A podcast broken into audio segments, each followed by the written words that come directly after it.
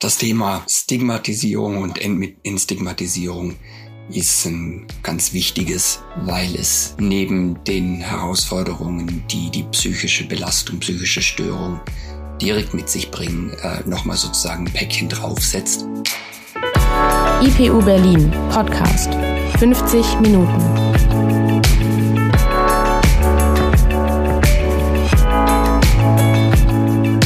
Willkommen zu einer neuen Folge 50 Minuten. Wir sind der psychoanalytische Podcast der IPU Berlin. Diesmal sprechen wir über Diskriminierung, über einen Mangel an gesellschaftlicher und politischer Aufmerksamkeit, über eine Form der Benachteiligung, die eine extrem große Minderheit betrifft. Es geht um psychische Gesundheit. Für alle, auf der ganzen Welt, unter verschiedenen Umständen. Dazu hat die WHO einen Bericht veröffentlicht, den World Mental Health Report. Wir werden heute klären, warum das Thema so wichtig ist, uns alle betrifft und uns daran gelegen sein sollte, für mehr Sensibilität, Wissen und Verständnis gegenüber psychischen Belastungen zu sorgen, aber auch gegenüber psychischen Erkrankungen. Welcher Begriff bezeichnet eigentlich die Diskriminierung psychisch erkrankter Menschen? Ist es Ableismus? Tatsächlich besteht bei manchen gravierenden psychischen Erkrankungen die Möglichkeit, einen Schwerbehindertenausweis zu beantragen. Aber würden psychisch Erkrankte sich als Menschen mit Behinderungen bezeichnen? Das ist dann doch noch etwas anderes. So ganz trifft es das nicht. Auch in meiner Recherche bin ich auf keine Bezeichnung getroffen, die speziell die Diskriminierung aufgrund von psychischen Erkrankungen erfasst. Am ehesten trifft man auf den Begriff der Stigmatisierung. Ein Stigma bezeichnet im wörtlichen Sinne ein Wundmal und meint eine Art Kennzeichnung. Mehr oder weniger auffällige Merkmale, die uns Hinweis auf Besonderheiten geben, beispielsweise bei psychischen Erkrankungen. Der Soziologe Ernst von Kardorf schrieb dazu in einem Artikel, dass psychische Erkrankungen anscheinend etwas sind, das man besitzt. Er schreibt, so hat ein Mensch mit Persönlichkeitsstörung eine gestörte Persönlichkeit, ist unbeherrscht, unzugänglich, unberechenbar und gefährlich etc., so dass es naheliegt, sich vor ihm oder ihr von nun an in Acht zu nehmen, den Umgang mit ihm oder ihr zu meiden, die betreffende Person an die zuständigen Berufsgruppen zu übergeben, die ihn oder sie fördern, behandeln, bessern, kontrollieren und gegebenenfalls auch isolieren sollen. Das führe letztlich dazu, dass ihr Aussehen, ihr Handeln, ihr Sprechen, kurz die gesamte Person künftig nur mehr über ihr Stigma wahrgenommen wird. Und als Beispiel nennt er dann noch den Alkoholismus. Der alkoholkranke Mensch wird zum Alkoholiker. Ein weiterer Soziologe, Irving Goffman, hat ein Buch geschrieben, das den Titel Stigma trägt. Goffman geht es um körperliche, geistige und charakterliche Defekte, die Menschen haben, oder man könnte eigentlich treffender sagen, die andere an ihnen wahrnehmen. Es sind Variationen von Verhaltens- und Erlebensweisen, die vielen Menschen seltsam und fremd vorkommen. Hinter dem Fremden vermuten wir häufig Gefahr, egal ob das stimmt oder nicht. Insofern ist die Diskriminierung von Menschen mit psychischen Erkrankungen umfassend. Es hält sich beispielsweise das Gerücht, psychisch Erkrankte wären gewalttätiger oder würden stärker zu Straftaten neigen als die Gesamtbevölkerung. Das ist nach allen existierenden Zahlen und Untersuchungen schlicht falsch. Trotzdem wird dieser Eindruck in der Medienberichterstattung unterstützt, indem Täter als psychisch krank oder wenigstens möglicherweise psychisch krank bezeichnet werden. Es steckt in unseren alltäglichen Begegnungen. Wer hat zum Beispiel schon mal den Satz gehört, stell dich nicht so an? Menschen mit psychischen Problemen unterstellt diese Aussage, sie würden sich bewusst verweigern. Es gibt Varianten davon, die noch harmloser wirken, etwa der Satz, du brauchst keine Angst haben. Wer eine Angststörung hat, wird sich durch eine solche Formulierung nicht ernst genommen, möglicherweise sogar verachtet fühlen.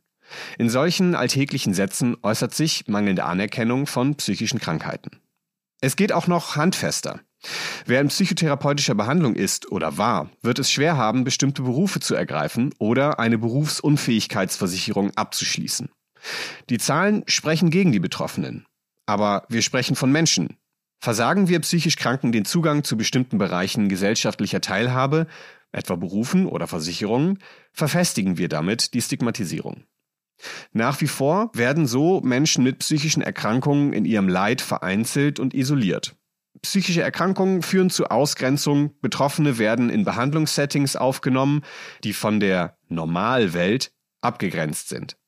Das ist ein Problem, an dem der World Mental Health Report der WHO ansetzt. Wir hören uns dazu einmal an, worum es in diesem Bericht geht. Im Mental Health Report der WHO ist zu lesen, dass während der Jahre der Corona-Pandemie eine 25 Prozent höhere Rate an psychischen Erkrankungen entstanden ist. Das ist eine Verschlimmerung der Situation, aber die Zahlen sind nicht neu. Weltweit ist etwa eine Milliarde Menschen von psychischen Störungen betroffen. Das ist jeder achte Mensch. Etwa die Hälfte der Menschheit lebt in Ländern, in denen auf 200.000 Menschen nur eine psychiatrische Fachkraft kommt. Medikamente sind in vielen Regionen nur schlecht zu bekommen. Insgesamt werden die meisten diagnostizierten psychischen Probleme gar nicht behandelt. Im Bericht werden mehr Investitionen in psychische Gesundheit gefordert. Zur Verbesserung der gesellschaftlichen Gesundheit, der Menschenrechte und der sozioökonomischen Entwicklung. Genauer zeigten Zahlen, dass eine schlechte psychische Gesundheit zu Einschränkungen in der Arbeitsfähigkeit, zu Belastungen in Beziehungen und Abwärtsspiralen aus Armut und Benachteiligung führe. Zwei besonders kosteneffektive Maßnahmen seien sozioemotionale Lernprogramme in Schulen und ein Verbot gefährlicher Pestizide zur Suizidprävention. Unter allen Bedingungen in allen Ländern seien gut ausgebildete Fachkräfte eine Grundvoraussetzung zur Verbesserung der Lage.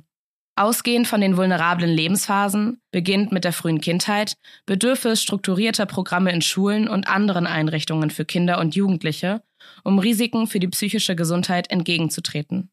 Dabei wird ein dezentraler Ansatz bevorzugt. Das heißt beispielsweise, kommunale Angebote für die Förderung psychischer Gesundheit zu schaffen, anstatt auf große psychiatrische Krankenhäuser zu setzen. Für die Gesundheitsfürsorge bedeutet es zudem, die psychische Gesundheit in die allgemeine Gesundheitsversorgung zu integrieren und in nicht gesundheitlichen Kontexten psychische Gesundheitsangebote zu machen. Das wird auch als Task-Sharing bezeichnet, also die gegenseitige Unterstützung von ausgebildeten Fachkräften und solchen, die im Alltagsumfeld tätig sind. Im Fazit des Reports werden drei zusammenfassende Bereiche der Förderung psychischer Gesundheit fokussiert. Der erste Bereich ist die Wertschätzung und das Engagement für die psychische Gesundheit jedes Einzelnen. Den zweiten Bereich bilden Maßnahmen, um die psychischen, sozialen und ökonomischen Charakteristika von Umwelten und Umgebungen zu verbessern. So müssten beispielsweise Wohnen, Schule, Arbeit neu und weitergedacht werden. Als drittes müsste die psychische Gesundheitsversorgung gestärkt und verbessert werden, um zugänglich, erschwinglich und in guter Qualität angeboten werden zu können. Keine Gesundheit ohne psychische Gesundheit. Das ist das Motto des World Mental Health Reports. Ziele, die mit dem Bericht einhergehen, sind Leiden zu verringern, die Würde der Menschen zu sichern und psychische Gesundheit wertzuschätzen, zu schützen, psychischen Problemen vorzubeugen und Zugang zur Gesundheitsfürsorge zu ermöglichen. Auf der ganzen Welt, für alle Menschen. Warum lässt es uns aufmerken, wenn der Umfang dieser Ziele genannt wird? Ist es unrealistisch, dass jeder Mensch auf der Welt zumindest die gleichen Möglichkeiten und Chancen erhält? Es zeigt uns, dass wir gewohnt sind, die Welt aufzuteilen vor allem in arm und reich, aber auch in gesund und krank, in privilegiert und benachteiligt. Das hat nicht nur auch mit psychischer Gesundheit zu tun, das ist ganz unmittelbar das Thema psychischer Gesundheit. Wir werden das gleich besser verstehen, denn jetzt sprechen wir mit Gunther Meinelschmidt über den WHO-Report. Meinelschmidt ist Professor für klinische Psychologie an der IPU und Forschungsleiter in der Abteilung für Psychosomatik im Universitätsspital Basel. Er ist ausgebildet in Verhaltens- und systemischer Therapie und hat sich in verschiedenen Forschungsprojekten mit aktuellen Fragen zur psychischen Gesundheit beschäftigt. Zuletzt beispielsweise im Rahmen der Digitalisierung. Herzlich willkommen bei uns im Podcast, Herr Meinelschmidt. Und damit natürlich auch willkommen zurück. Ich erinnere mich noch äh, an unser Gespräch vor ungefähr anderthalb Jahren. Lassen Sie mich äh, direkt mit einer Frage starten. Wir sprechen ja heute über psychische Gesundheit weltweit und über den Mental Health äh, Report von der WHO. Wozu brauchen wir einen Report, der sich mit der weltweiten psychischen Gesundheit beschäftigt? Ja, erstmal vielen Dank für die Einladung. Freut mich wieder hier zu sein. Ähm, warum brauchen wir den Blick auf die psychische Gesundheit weltweit und warum brauchen wir einen Report? Das sind zwei Fragen, die Sie damit stellen. Zur ersten, warum sollten wir einen Blick weltweit auf die psychische Gesundheit haben? Jetzt kann man sagen, ja, wir sollten uns erstmal nur um die eigene psychische Gesundheit kümmern. Warum kümmern wir uns um die psychische Gesundheit anderer? Ja, weil wir Menschen mit anderen Menschen zusammenleben. Das sind die Menschen in unserer Familie, die Arbeitskolleginnen und Kollegen, Partnerinnen und Partner. Ne? Das sind die Leute, die ums Eck wohnen, die wir täglich treffen. Das sind andere Menschen in Berlin, in Deutschland, aber auch über Deutschland hinaus. Und die Frage ist, wo ziehen wir die Grenze? Was geht uns an und was geht uns nicht mehr an? Und in einer Welt, wo das, was wir tun und wo wir auch, denke ich, Verantwortung übernehmen, erstmal für uns, aber auch für die Menschen, die um uns herum sind, ist es, glaube ich, gut, diesen Blick auch zu weiten ähm, und auch zu schauen, wie geht es uns Menschen insgesamt auf dieser Erde, wie geht es uns als mit der psychischen Gesundheit insgesamt. Also deswegen glaube ich, ist es wertvoll in einer Welt, die global verbunden ist, auch den Blick auf die psychische Gesundheit global zu werfen. Mhm. Und dann die zweite Frage, die Sie stellen, warum brauchen wir einen Mental Health Report? Und das ist ganz interessant, sagen ja auch die Autorinnen und Autoren dieses Reports, sagen, dieser Report richtet sich an erstmal Entscheiderinnen und Entscheider, politische Entscheiderinnen und Entscheider, die das Gesundheitssystem, auch darüber hinaus Entscheidungen treffen, jeweils für ihre Länder. Und wir möchten denen diese unterstützen, wir möchten denen Hilfestellung geben, wir möchten Guidance geben. So, also dieser Report richtet sich erstmal nicht an alle Menschen dieser Welt, auch wenn ich glaube, sehr interessante Sachen drinstehen, die uns alle auch ähm, sozusagen vielleicht auch einen Horizont oder neue Impulse geben können, ist es erstmal ein Report, der hier die Entscheider auf nationalen Ebenen unterstützen und informieren soll.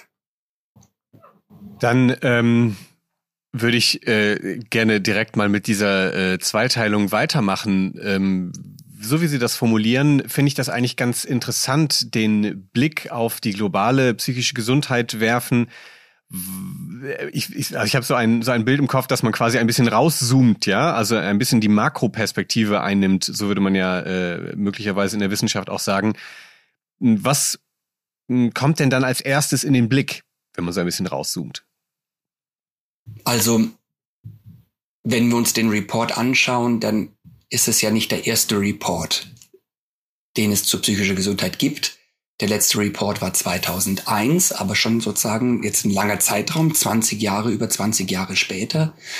Und es gibt Themen, die immer wieder kommen und die nicht neu sind in diesem Report, aber die nochmal betont werden. Und sicher eine wichtige Botschaft ist erstmal nochmal sich deutlich zu machen, wie viele Menschen betroffen sind. Und diese Zahlen, die man sich dann, die man bekommt, wir haben im Moment gerade aktuell ja wohl circa acht Milliarden Menschen, die auf dieser Erde ungefähr leben. Und es sind knapp eine Milliarde, die von psychischen Störungen betroffen sind.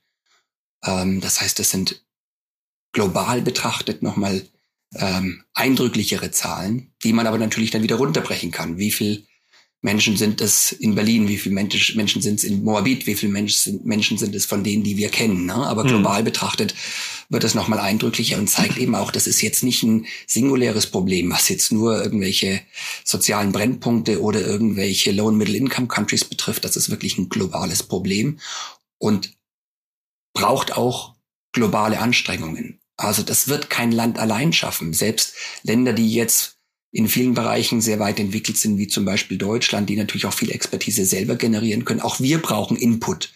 Wir brauchen Ideen. Wir brauchen aus Forschung und Wissenschaft, die auch global sich denkt, ähm, brauchen wir Input, um dieses große Problem in Anspruch zu nehmen. Also das ist sozusagen ein nochmal ein Blick, wie sieht es rein von den Zahlen aus. Mhm. Ähm, diese Zahlen sind, wie gesagt, nicht neu. Was aber dieser Bericht jetzt macht, auch im Vergleich zum anderen Bericht, er betont nochmal Aspekte, die bisher nicht so im Vordergrund standen. Und ein wichtiger Aspekt zum Beispiel ist, ähm, zu sehen, Menschen mit schweren psychischen Störungen, das sind zum Beispiel ähm, Schizophrenie, leben im Durchschnitt 10 bis 20 Jahre kürzer oder haben eine 10 bis 20 Jahre geringere Lebenserwartung und zwar nicht direkt wegen dieser psychischen Störung, sondern vermutlich wegen Folgen, wegen assoziierten körperlichen Erkrankungen und auch vermeidbaren körperlichen Erkrankungen. Da gibt es verschiedene Überlegungen, wie das dann kommt. Ähm, das ist ein größeres anderes Thema, aber sozusagen diese, diese, dieses Zusammenspiel zwischen psychischer Gesundheit und körperlicher Gesundheit wird zum Beispiel nochmal neu betont. Hier wirklich auch eine sehr eindrückliche Perspektive, die auch in unseren äh, jetzt in Deutschland ähm, zunehmend im, Bewusst, im Bewusstsein ist. Das hat auch eine lange Tradition, ein Wissen aus der Psychosomatik, Zusammenspiel zwischen Psyche und Körper, aber doch immer noch nicht diese Aufmerksamkeit bekommt, die sie vielleicht auch braucht. Mhm. Das ist ja in dem Sinne, ähm, also wahrscheinlich ist da ja genau auch eine Verbindung zwischen dem, was global wichtig ist und was auch in Deutschland wichtig ist. Also was Sie da jetzt zuletzt angesprochen haben, ein Begriff von Psychosomatik ist zwar, ähm, wird man in Deutschland schon an vielen Stellen ganz gut oder einigermaßen entwickelt finden, aber insgesamt ist das ja schon noch eine ziemliche Neuerung. Äh, könnte man vielleicht sagen, okay, Länder wie Deutschland sind da vielleicht schon etwas äh, einen Schritt weiter als andere Länder, aber wenn ich sie richtig verstehe, geht's damit ja, äh, ja, ich sag mal, ein Stück weit um die gleichen oder um sehr ähnliche Themen global und mehr so in verschiedenen Entwicklungsstufen. Könnte man das so sagen? Das ist eine spannende Frage, wenn man sich den Begriff anschaut und es ist auch eine gewisse Ambivalenz, die dahinter steht. Ähm, dieser Bericht hat wirklich den Anspruch, eine globale Perspektive zu nehmen und unterscheidet jetzt nicht, dass er sagt, aber in diesem Land A, in diesem Land B, in diesem Land C. Und sehr schnell kommen wir natürlich dann in so eine Situation, ja, welches Land ist jetzt weiter oder welches ist weiter abgeschlagen und welches ist besser oder schlechter. Und ähm, da kommen natürlich dann auch, äh, kann man sehr schnell in Reflexe kommen, wie manche Länder wissen es besser und können den anderen erzählen, wie es zu funktionieren hat, ähm, was, glaube ich, auch nicht zielführend ist. De facto haben wir natürlich weltweit gesehen ganz unterschiedliche Ausgangssituationen. Wir haben unterschiedliche Ressourcen, wir haben unterschiedliche ähm, Möglichkeiten, Personal zu schulen, wir haben unterschiedliche ähm, Herausforderungen finanzieller Art, ökonomischer Art, wir haben unterschiedliche Krisensituationen, wobei natürlich wir auch jetzt gerade mit der Covid-Pandemie gesehen haben, dass es auch Krisen gibt, die globales Ausmaß haben, aber auch da ja in unterschiedlichen Ländern ähm, unterschiedlich äh, stark die Gesellschaft beeinflusst haben und die Menschen betroffen haben. Gab ja auch ganz unterschiedliche Umgangsweisen damit. Also selbst äh, innerhalb Europas oder in West-Nordeuropa gab es ja äh, auch unterschiedliche Umgangsweisen. Auch das. Ne? Also vielleicht größere, größere Unterschiede, als man auf den ersten Blick meinen würde. Ja, auch das genau, der Umgang mit den Krisen. Und das heißt, wir haben sozusagen hier die Gefahr, dass wir jetzt ähm, so ein bisschen vom einen Land aufs andere schielen und in Art Wettbewerb kommen. Und es gibt auch, glaube ich, manche Themen, die hier angesprochen werden, die für zumindest die meisten Länder ähm, relevant sind. Also zum Beispiel nochmal stärker auch die psychische Gesundheit von Kinder, Jugendlichen, junge Erwachsenen in Blick zu nehmen, die sehr stark betroffen sind, ähm, die aber oft noch nicht so erreicht werden. Und das ist auch was, was auch für Deutschland gilt, was auch jetzt der äh, Deutsche Ethik Rat, äh, ich glaube vorletzte Woche war es, in einer Veröffentlichung nochmal betont hat, ähm, nochmal auf die diese besondere Gruppe nochmal besonders zu schauen. Also hier Botschaften, die, glaube ich, weltweit gel äh, gelten und andere Botschaften, wo es schon auch differenzierter äh, gilt hinzusehen.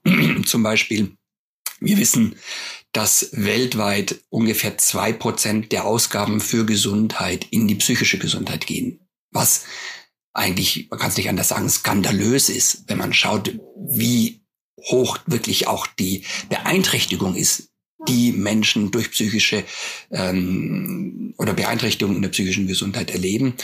Da sind die Zahlen aber in Deutschland schon etwas anders aus. Da liegen also wenn ich richtig informiert bin, jetzt Zahlen von vor vier, fünf Jahren, bei circa elf Prozent. Also da sind wir mhm. schon mal deutlich, da kann man immer noch sagen, eigentlich immer noch auch verhältnismäßig zu wenig. Na, aber das wäre jetzt so ein Beispiel, wo man sagen kann, das ist eine globale Situation, die sich so darstellt, die aber nicht jetzt eins zu eins ein Abbild ist von der Situation in Deutschland. Da gibt es natürlich auch viele, viele andere Bereiche. Aber damit äh, nennen Sie ein gutes Stichwort, um das man ja eigentlich beim Thema psychische Gesundheit auch nie so richtig äh, herumkommt, beziehungsweise sinnvollerweise auch nicht äh, äh herumkommt. Die Gegenüberstellung, sage ich jetzt mal, von psychischer Gesundheit zu psychischen Erkrankungen. Es drängt sich ja ein Stück weit die Frage auf. Ähm, Sie haben jetzt gesagt, es skandalös, dass nicht so viel für die äh, psychische Gesundheit ausgegeben wird und die meiste, die meisten Ausgaben eben sozusagen, ich sage mal, kurativ sind, ja. Ähm, aber wäre es nicht auch eine Möglichkeit oder sogar wichtiger, erstmal eine gute Versorgung für psychische Probleme zu schaffen, bevor man quasi daran geht, ähm, ja, äh, wie sagt man, äh, Prävention zu leisten und sowas, ging, ging es nicht erstmal um eine Struktur? Also ich frage das jetzt gar nicht unbedingt im Sinne von, das ist meine Meinung dazu, sondern man könnte natürlich diese Frage einfach mal stellen. So, ist es nicht zielführender, erstmal bei den psychischen Problemen anzusetzen? Für mich war eine der zentralen Botschaften auch nochmal ähm, im Vergleich zu der, zum letzten Bericht von vor gut 20 Jahren zu sagen, was sind die Ansatzpunkte, um psychische Gesundheit zu verbessern, psychische Gesundheit zu fördern und gleichzeitig natürlich auch ähm, Menschen mit psychischen ähm, Problemen, das heißt dann auf Englisch Mental Health Conditions, äh, also Zustände psychischer Gesundheit, äh, wörtlich übersetzt, das ist ein bisschen schwierig, den Begriff zu, ähm, zu, zu wörtlich oder ins Deutsche zu bringen. Ähm, das heißt, das sind sozusagen psychische Situationen oder Zustände, die damit verbunden sind, dass Menschen sich belastet fühlen, beeinträchtigt fühlen, dass sie nicht so in den Rollen, in die sie sich bewegen, funktionieren können, dass sie Risiko haben, sich selber zu verletzen. Also Menschen mit diesen Mental Health Conditions sozusagen diese Menschen zu unterstützen. Und wir haben sehr schnell den Reflex und der klingt auch in Ihrer Frage an und wir denken ihn üblicherweise auch so, was macht dann das Versorgungssystem? Was macht das Gesundheitssystem? So. Ne? Und der Bericht sagt, nein, das ist weiter ein wichtiger Faktor, aber wir müssen es viel weiter denken. Für psychische Gesundheit sind wir alle verantwortlich. Das Gesundheits- und das Versorgungssystem ist ein wirklicher, ein, ein Faktor. Aber nicht nur im Sinne von einer Primärprävention, sondern auch Menschen mit psychischen ähm, Problemen oder Mental Health Conditions, diese zu unterstützen, ist eine Aufgabe für alle. Das sind erstmal wir selber, müssen unsere eigene psychische Gesundheit im Blick nehmen die unserer Nächsten, das ist Schule, das ist das Arbeitsumfeld, so. Eigentlich müssten wir uns alle regelmäßig, ständig würde ich nicht sagen, aber regelmäßig immer wieder fragen, wie geht es unserer psychischen Gesundheit heute? Wie geht es der psychischen Gesundheit der Menschen, für die wir verantwortlich sind und mit denen wir zusammen sind? Hm. Und diese Rolle der Umwelt und der Lebensum Lebensfaktoren, die wir vielleicht vor 20 Jahren noch so gesehen haben als, ja, wir wissen, die spielen schon eine Rolle für die Entwicklung psychischer Störungen. Aber damit wir das wissen, können wir so ein bisschen Prävention betreiben und das war es dann auch. Nein, das werden zentrale Angriffspunkte und zentrale Ansatzpunkte, um Menschen zu helfen, um Menschen zu unterstützen. Keine psychische Probleme zu entwickeln, aber auch wenn sie sie haben, auch wieder loszuwerden. Das heißt, man darf nicht, nicht jetzt das Gesundheitssystem sozusagen aus der Pflicht nehmen und zu sagen, ja, sollen die Leute schon mal selber gucken, sollen sie halt ein bisschen in ihrem Lebensumfeld rumbasteln. Das nicht. Die Gesundheitsversorgung bleibt ein zentraler Pfeiler, aber eben nicht nur. Das ist dieses sektorübergreifende. Wir tun etwas für die psychische Gesundheit über die Sektoren hinweg. Und das Gesundheitssystem ist ein wichtiger und ein zentraler Sektor dabei. Aber es gibt alle anderen Sektoren auch, alle anderen Lebensbereiche auch, die in Verantwortung sind. Und das ist für mich eigentlich die, die zentrale und erstmal gar nicht so revolutionär klingende, aber wenn wir sie wirklich leben, revolutionäre Botschaft. Psychische Gesundheit ist etwas, was wir nicht nur der Gesundheitsversorgung jetzt hm. Ähm, sozusagen in Auftrag geben, kümmert ihr euch drum, sondern was wir gesellschaftlich ganz breit denken und wo wir eine gesellschaftlich breite Verantwortung haben. Wenn ich Sie da richtig verstehe, appellieren Sie für eine Perspektive auf psychische Gesundheit als ja letztlich ein strukturelles Thema. Also im Sinne von, solange wir psychische Probleme oder psychische Erkrankungen nur isoliert eben als Erkrankungen betrachten, sehen wir nicht den gesamten systematischen Zusammenhang äh, und inwiefern zum Beispiel man auch einfach äh, prophylaktisch präventiv etwas machen kann und äh, die Situation schon betrachten kann, wenn in Anführungszeichen nur psychische Belastungen herrschen und noch keine psychische Erkrankung da ist. Also wir haben in einer früheren Folge oder in früheren Folgen immer wieder mal darüber gesprochen, über diesen, diese Unterscheidung ne, von psychischer Belastung und psychischer Erkrankung und welche Faktoren zusammenkommen müssen und so. Und im Prinzip appellieren sie ja dafür, das zu perspektivieren. Und fast schon wie eine Dimensionalität äh, anzunehmen und zu sagen, psychische Gesundheit ist mehr als die Abwesenheit einer konkreten Erkrankung oder die Abwesenheit von etwas, was konkreten Krankheitswert hat, sondern es gibt äh, etwas davor, was mit dem zu tun hat, wenn es dann zu der Erkrankung kommt. Also wenn wir nochmal auf sozusagen die Begrifflichkeiten gucken und die Konzepte, auch jetzt zum Beispiel die vom äh, World Mental Health Report verwendet werden, dort sagen sie, wir haben diese Mental Health Conditions und da gibt es eigentlich zwei wie zwei Aspekte. Das eine sind die klassischen psychischen Störungen, wie sie dann auch in den Klassifikationssystemen, jetzt ICD-11 zum Beispiel, beschrieben werden. Und das andere sind die, sie nennen das Psychosocial Disabilities, ne? also die psychosozialen Beeinträchtigungen ne? oder die psychosozialen ähm, ja, Behinderungen, Beeinträchtigungen würde ich es nennen. Ähm, und da würden Sie sagen, das sind Beeinträchtigungen, die daraus entstehen, wenn etwas aufgrund von psychischen Prozessen, von psychischen Limitationen, wenn das langfristig interagiert mit den Grenzen und Barrieren, ähm, die die Gesellschaft und andere vorgeben und zu verhindern, dass diese, Men diese Person equal, also gleichwertig leben kann. So jetzt etwas technisch, aber praktisch gesehen, um es nochmal zu konkretisieren, es geht sozusagen um ein Wechselspiel zwischen den psychischen Faktoren, den psychosozialen Aspekten, die ein Mensch sozusagen mitbringt und der Umwelt, in der diese Person lebt. Und mhm. diese Psychosocial Disabilities entstehen durch ein Mismatch. Das ist der Arbeitsplatz, der so gestaltet ist, dass eine Person in ein Burnout kommen muss. Ne? Mhm. Das ist diese Psychosocial Disability, die dadurch entsteht. Ne? Und das ist nicht unbedingt eine psychische Störung. Es kann natürlich auch Überlappungen geben, kann auch dazu führen. Und diese Mental Health Condition, der Begriff, der vom World Mental Health Report dann überwiegend verwendet wird, hat diese beiden Aspekten drin. Also die ja. psychischen Störungen im klassischen Sinn und dort, wo Menschen aufgrund des, der Psyche sozusagen, die sie mitbringen und die sie leben, und ihre Umwelt, wo es hier dazu zu Beeinträchtigung, zu einem Impairment kommt. Ja. Und deswegen ist es für mich nicht nur, wie Sie so angedeutet haben in der Frage, eine Vorstufe, dass man sagt, man hat erstmal so ein bisschen Probleme, Beeinträchtigungen und irgendwann habe ich eine psychische Störung, was so dimensional ist, sondern es ergänzt das nochmal um eine wichtige Perspektive, nämlich die Perspektive der Passung und zeigt dann, da komme ich auf die ursprüngliche Frage wieder zurück, auch eben nochmal, weist nochmal darauf hin, dass es auch darum geht, wie gestalten wir unsere Lebensumwelt. Mhm. Weil das eben auch diese Barrieren sind, ob und wie jemand leben kann und ob jemand dann wirklich auch eine Disability erfährt. Und nochmal, es sind weiter auch diese individuelle Perspektive, die ja in den 90er Jahren zum Beispiel nochmal so ein, so ein Hoch hatte, wo ich sage, nein, psychische Störungen liegen in der Person, in der Biologie der Person und so weiter und so weiter. Die ist deswegen nicht irrelevant geworden. Die gibt's weiter, aber wir sollten sie erweitern und wir müssen sie erweitern, hm. um wirklich äh, sozusagen die die betroffenen Menschen in ihrem Lebensumfeld, das sind ja oft auch ganze Systeme, Familiensysteme, andere Systeme, die betroffen sind, besser zu verstehen und besser unterstützen zu können. Ein Stichwort dazu ist ja, was im Bericht äh, mehrfach fällt, äh, der, der Integration oder des integrativen Ansatzes. Also das beginnt beispielsweise damit, dass die psychische Gesundheitsversorgung in die allgemeine Gesundheitsversorgung besser integriert werden soll.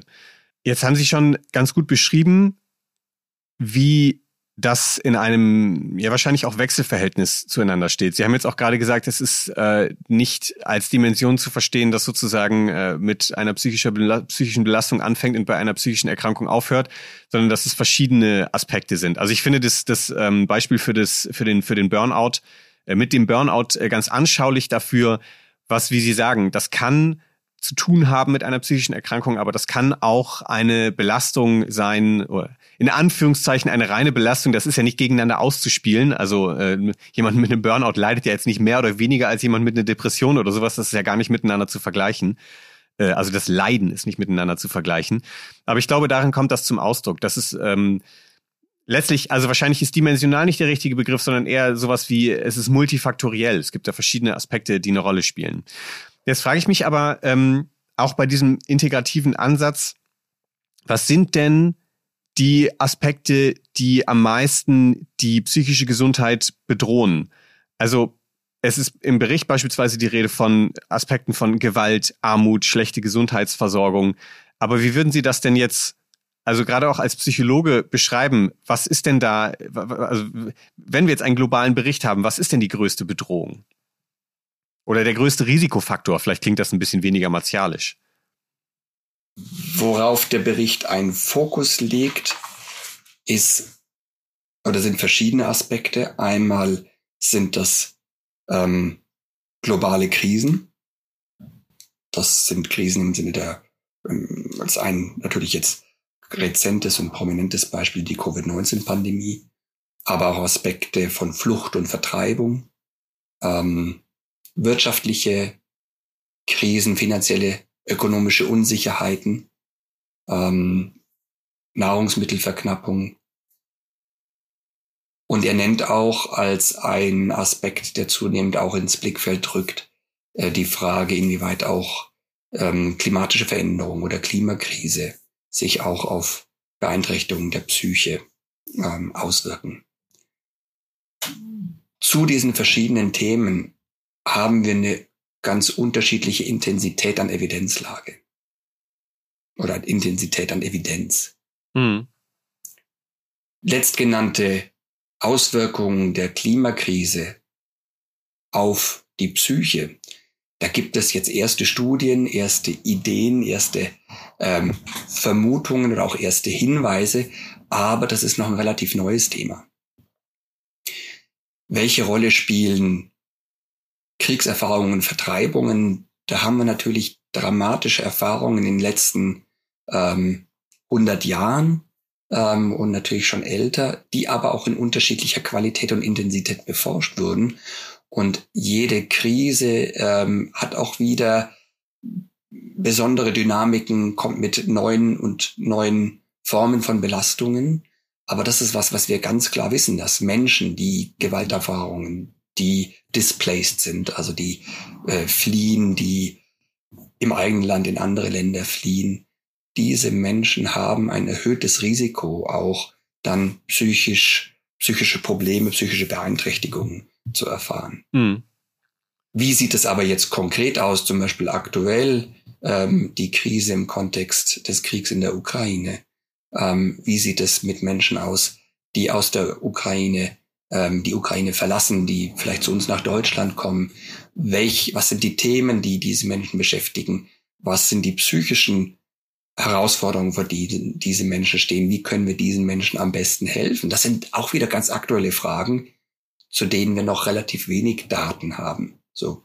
Das heißt, wenn Sie mich so global fragen, was ist jetzt nun der wichtigste Faktor, fällt die Antwort schon schwer, weil die Welt so dynamisch geworden ist, ähm, dass wir gar nicht sagen können, oh, wir gucken mal in 20 Jahren kann man da vielleicht besser das einordnen. Mhm. Was aber schon relativ klar ist, dass es eben die nicht nur jetzt, äh, dass man sagen kann, das, das ist der Hauptfaktor, sondern es sind viele, viele Faktoren, ähm, global rele relevante Faktoren und ganz zentral sind es die Faktoren, die Menschen gerade in den jungen Lebensjahren machen ähm, und da auch in ihrem sozialen Umfeld, in den Familien, in den Communities, in den Settings.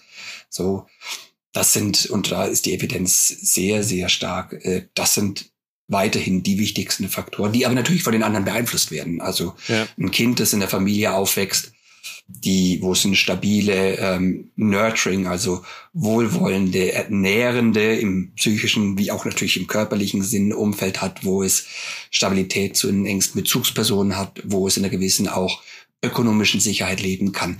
Das sind die idealen Bedingungen sozusagen, wo Menschen gut heranwachsen können, was sie dann auch stärkt und was dann auch ähm, später Menschen hilft, auch im Sinne einer psychischen Gesundheit ähm, wirklich äh, zu wachsen, ähm, zu lernen, zu arbeiten, ihr Leben ähm, gut gestalten zu können. In der mehr oder weniger klassischen psychoanalytischen Betrachtung oder in einer psychotherapeutischen Betrachtung geht es ja erstmal relativ stark ums Individuum und seine eigene Biografie.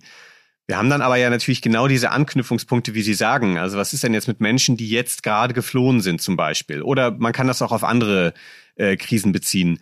Und könnte man nicht entsprechend das, was Sie jetzt beschreiben, sogar zusammenfassen als eine Art, ähm, ich sag mal, wenn auch noch global gemeint und global formuliert, als eine Art äh, Forschungsfrage oder Forschungsprogramm, was sich jetzt gerade auftut, um eben, also einerseits Aspekte psychischer Gesundheit viel stärker zu verschränken mit äh, Aspekten psychischer Krankheit, aber andersrum auch ähm, diesen ja letztlich globalen Blick oder diesen, diesen, wie soll ich das sagen, diesen, also diesen umfassenden Blick ähm, in diesen Makroblick, so könnte man vielleicht sagen, in äh, Bezug zu setzen zu, zu so einer eher Mikroperspektive, bei der es um jedes einzelne Individuum geht? Wir haben da ja wie so, ich sag mal, so eine, so eine Linse, die hinzoomen kann und die wieder wegzoomen kann.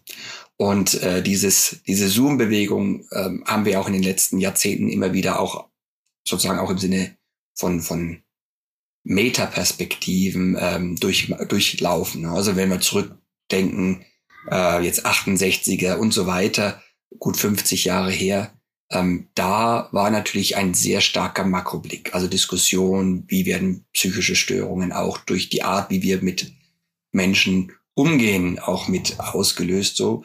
Dann kam der Zoom so bis in die 90er Jahre sehr stark aufs Individuum und ähm, jetzt, glaube ich, öffnet und weitet es sich wieder.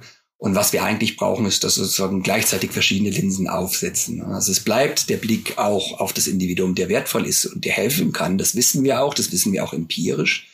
Aber ich denke, er kann und soll ergänzt werden. Und wenn wir in die Psychotherapie schauen, ist es natürlich Psychotherapie erstmal ein üblicherweise ein Betroffener, eine Betroffene, die zu uns kommen. Aber wir nehmen mit dieser Person natürlich auch das Umfeld in den Blick. Und jetzt, wenn wir zum Beispiel in die systemische Therapie schauen, ist es ja auch da nochmal besonders betont, die, den Menschen, den Betroffenen in seinem, in ihrem sozialen System zu betrachten und sogar so weit so geht, ist es eigentlich das System, was wir erstmal in den Blick nehmen und ähm, der Index oder identifizierte Patient ist sozusagen der, mit dem sich dann nur jemand aus dem System an uns wendet. Aber eigentlich ist es eine Frage, die erstmal das System betrifft. Also da gibt es auch eine, schon eine gewisse natürlich Tradition, ähm, den Blick zu weiten. Und jetzt geht der Blick eben nochmal weiter und sagen, ja, es sind gleichzeitig auch die gesellschaftlichen Faktoren und eben auch der Blick über die Sektoren hinaus. Das ist dann nicht nur die Psychotherapie, die dann alles richten kann und soll, sondern was ich eingangs gesagt habe. Es ist eine gesellschaftliche Aufgabe, die über einen Sektor hinausgeht, sich um uns Menschen zu kümmern mit unseren psychischen Problemen, Herausforderungen, Bedürfnissen, ähm, mit psychischen Störungen, Mental Health Conditions, um wieder in die Terminologie des Mental Health Report zu gehen und von da heraus wirklich breit schauen müssen, was können wir tun. Nochmal ist Gesundheitsversorgung, Fachpersonen, Psychotherapie werden auch weiterhin eine ganz wichtige, essentiell weiß ich nicht, aber zumindest eine sehr wichtige Rolle spielen. Aber es werden ganz viele sehr wichtige andere Player hinzukommen und hinzukommen müssen. Und da gibt es auch sehr interessante Entwicklungen, die man in unterschiedlichen Ländern sieht und unterschiedliche Ansätze, ähm, die hier auch manchmal aus unserer Sicht etwas ungewohnt sind, aber durchaus erfolgreich sein können. Haben Sie dafür ein konkretes Beispiel? Also was vielleicht gerade aus unserer äh, Sicht so, so äh, einigermaßen handlich ist, was vielleicht auch überraschend ist? Ja, ein ähm, Beispiel aus Simbabwe ähm, sind die Friendship Benches, also die Freundschaftsbänke, sozusagen Friendship Benches for Mental Health. Ähm, das ist ein Projekt, das hat versucht, ähm, ich glaube, weit über 20 Jahre hinweg, ähm, diese Ansätze aus so Problemlöseansätze, therapeutische Ansätze ähm, zu nutzen, aber in einem Setting, das für uns erstmal ungewohnt ist, einfach sozusagen Bänke zu haben ähm, und auf diese einfach Holzbänke, wo dann äh, bestimmte geschulte ähm, Fachpers oder geschulte Laien ja, äh, dann die Friendship Grandmothers genannt, ähm, die dort ähm, in einer gewissen strukturierten 45-minütigen, circa 45-minütigen Gesprächssituation Menschen unterstützen. Ja. Im Prinzip ist das ja ein gutes Beispiel für einen integrativen Ein Ansatz, weil äh, es ja einerseits darum geht, das in den Alltag reinzubringen, sage ich mal, und andererseits eben natürlich nicht äh, damit professionelle Angebote zu ersetzen, sondern eben äh, explizit zu ergänzen. Also finde ich äh, insofern ein ganz äh, anschauliches Beispiel. Ich würde gerne ähm, noch einen anderen Aspekt einbringen. Und zwar folgenden. Vor kurzem habe ich mit einer Freundin gesprochen, die hat mir folgendes Szenario beschrieben oder wir kamen auf folgendes Szenario im Gespräch. Ähm, es kommt ein neuartiges Medikament auf den Markt, eine Pille, ja, die jegliche psychische Problematik vollständig und rückstandslos beseitigt.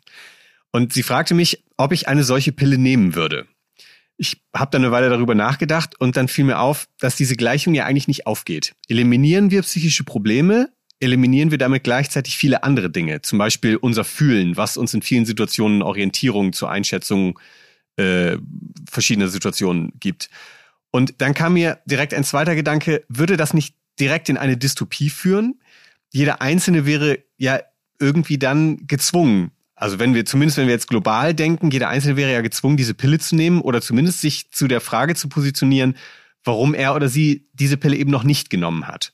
Was würden Sie sagen? Jetzt mal mit Blick äh, auf äh, globale psychische Gesundheit. Ist eine Welt mit sehr wenig oder ohne psychische Probleme denkbar, erstrebenswert, möglicherweise eine Dystopie?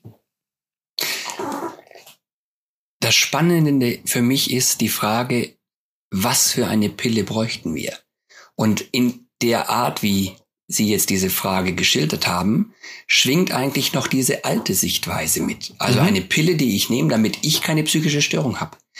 Wenn Sie mich mal so fragen und wir uns so eine ideale Welt wünschen würden, ich wäre interessierter an einer Pille, die wir nehmen und die dazu führt, dass wir so miteinander umgehen und so unsere Lebensumwelt gestalten, dass Menschen möglichst gesund, ohne psychische Störungen, ohne psychische Probleme, ohne ähm, Mental Health Conditions leben können. Verstehen mhm. Sie? Ja, ja.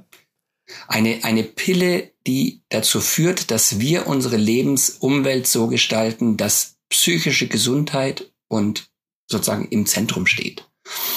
Und die erste Pille, von der Sie gesprochen haben, so jeder ist selber verantwortlich und macht seine seine psychische Gesundheit weg, würde ja bedeuten, wir leben weiter in diesen schwierigen Bedingungen, in diesen herausfordernden Bedingungen ähm, und jo, kommen dann irgendwie mit klar. Aber das, das ist ja genau diese Dystopie, die Sie da beschreiben. Hm. Aber wenn wir in die Lage kommen, unser Leben, unser eigenes natürlich auch, aber auch das von anderen Menschen lebenswerter zu gestalten, sodass psychische Gesundheit möglichst präsent und äh, Mental Health Conditions möglichst, möglichst abwesend sind. Das finde ich jetzt ähm, weniger dystopisch als eine, eine Hoffnung, wobei natürlich auch da wir sehen, es ist ja nicht alles so steuerbar, das suggeriert ja auch die Pille. Ich nehme die Pille und dann könnte ja. ich das alles steuern und die Welt ist viel dynamischer und weniger steuerbar. Und ähm, wir werden sozusagen und da braucht es hoffentlich dann keine Pille dazu, dahin kommen, dass wir alle das immer im Bewusstsein haben, dass wir darauf blicken, darauf achten, auf unsere psychische Gesundheit achten, auf die unserer Mitmenschen achten, auf die unserer Gesellschaft achten. Und da brauchen wir hoffentlich auch keine Pille dazu. Und da einen Schritt weiter zu kommen, die Verantwortung zu sehen, die wir als Einzelne und die wir als Gesellschaft haben. Ähm, da habe ich eine Hoffnung, dass das eine Utopie, Utopie sein darf, der wir auch näher kommen können. Wenn wir jetzt dann zum Abschluss einen äh, Ausblick wagen und die Dystopie natürlich keine Lösung sein kann, die, die Utopie daran, das Streben danach haben Sie jetzt gerade schon ähm, formuliert. Was könnte denn ein neuer oder ein nächster Schritt sein? Wäre möglicherweise ähm, gerade auch aus deutscher Perspektive Entstigmatisierung erstmal ein sinnvolles Ziel oder ein nächster Schritt, sagen wir mal so? Das Thema Stigmatisierung und Entstigmatisierung ist ein ganz wichtiges, ähm, weil es neben den Herausforderungen, die die psychische Belastung, psychische Störung direkt mit sich bringen, äh, nochmal sozusagen ein Päckchen draufsetzt und weil es ein großes Hindernis ist ähm, für Menschen mit der gelebten Erfahrung einer psychischen Beeinträchtigung auch entsprechende Hilfe in Anspruch zu nehmen oder auch, sei es jetzt professionelle Hilfe, aber auch im sozialen Umfeld, sich darüber auszutauschen, Unterstützung zu finden und so weiter. Ich glaube, hier tut sich auch einiges. Wir sind hier auf einem Weg. Ähm, man merkt auch, ähm, dass auch Personen, die eine gewisse Öffentlichkeit erreichen, ähm, im Kontext sozialen, sozialer Medien, aber auch anderer Kommunikationskanäle auch vermehrt und offener über psychische Belastungen sprechen. Ob das dann immer ideal ist und wie viel da auch Selbstdarstellung dabei ist und so weiter, da kann man dann noch drüber diskutieren. Aber die insgesamt hat man eine Tendenz, dass wir vermehrt auch in der Art, wie wir reden, über psychische Probleme, über psychische Belastungen auch reden dürfen und uns auch immer vermehrt trauen. Also ich glaube, wir sind ja auf einem gewissen Weg, aber hier ist sicher noch einiges zu tun und das ist, wie gesagt, eine, ein Wert an sich und ist auch, auch ein Türöffner für ein vermehrtes Bewusstsein und für ein vermehrtes, ähm, ja, auch äh, oder, oder ein besseres Erreichen der Personen. Und da haben wir ja auch die, diese Situation, ich weiß nicht, ob man sie skurril nennen kann, aber die auch eine gewisse, wirklich eine, eine starke Ambivalenz darstellt. Auf der einen Seite dieses öffentlich über psychische Störungen reden und auf der anderen Seite, wenn man im eigenen ähm, sozialen Umfeld schaut, rein statistisch müssten fast alle Menschen andere Menschen kennen, wenn sie jetzt nicht gerade selber betroffen sind, die von psychischen Problemen, von psychischen Störungen betroffen sind. Das heißt, irgendwie das Thema ist sowieso auf dem Tisch. Fast alle Menschen sollten rein statistisch ähm, vermutlich auch alle, die jetzt das Podcast hören, sollten sehr wahrscheinlich Menschen in ihrem Umfeld kennen, die unter psychischen Problemen, psychischen Störungen leiden. Das heißt, das ist ein Thema, das ist sowieso da. Und das macht es nochmal, glaube ich, jetzt einfacher, dieses Bewusstsein, das dann nochmal steigt, diese Sensibilität, diesen Blick auch nochmal, ähm, ja, das Thema insgesamt nochmal zu fördern. Ich glaube, damit fassen Sie ja auch zusammen, was wir gerade ein Stück weit rausgearbeitet haben in unserem Gespräch, was so die Verbindung ist zwischen dem, was global passiert und inwiefern uns das gleichzeitig äh, jeden Einzelnen betrifft, äh, eben auch äh, im Alltag. Ich danke Ihnen für Ihre Einblicke ähm, und insofern auch für das Gespräch. Sehr gerne, herzlichen Dank zurück.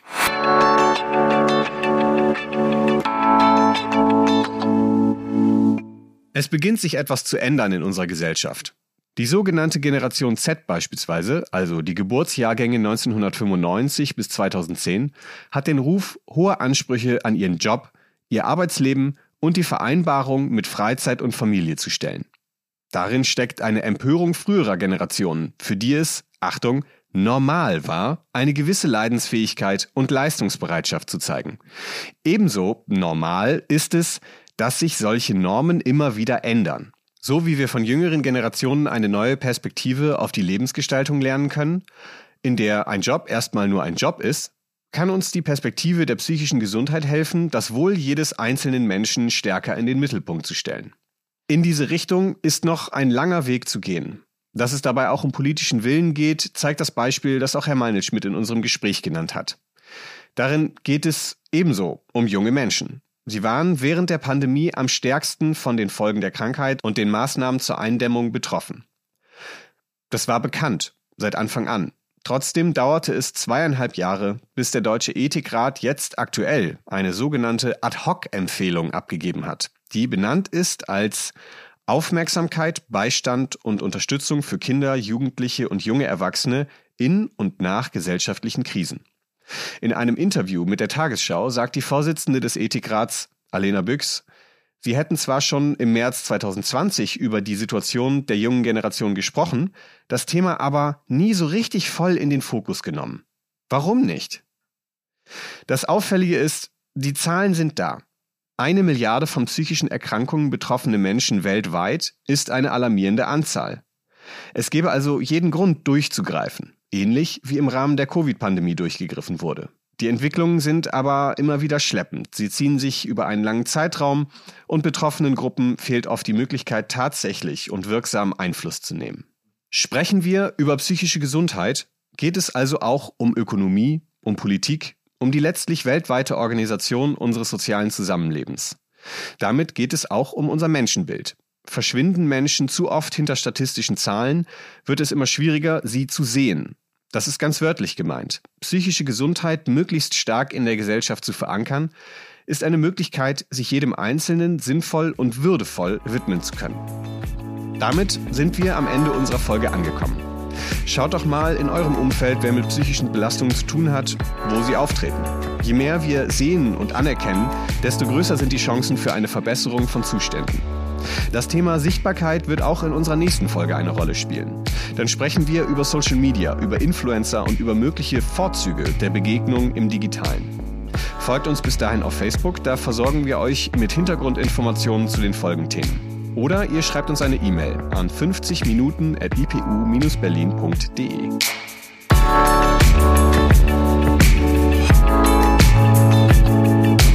50 Minuten ist eine Produktion der Internationalen Psychoanalytischen Universität Berlin.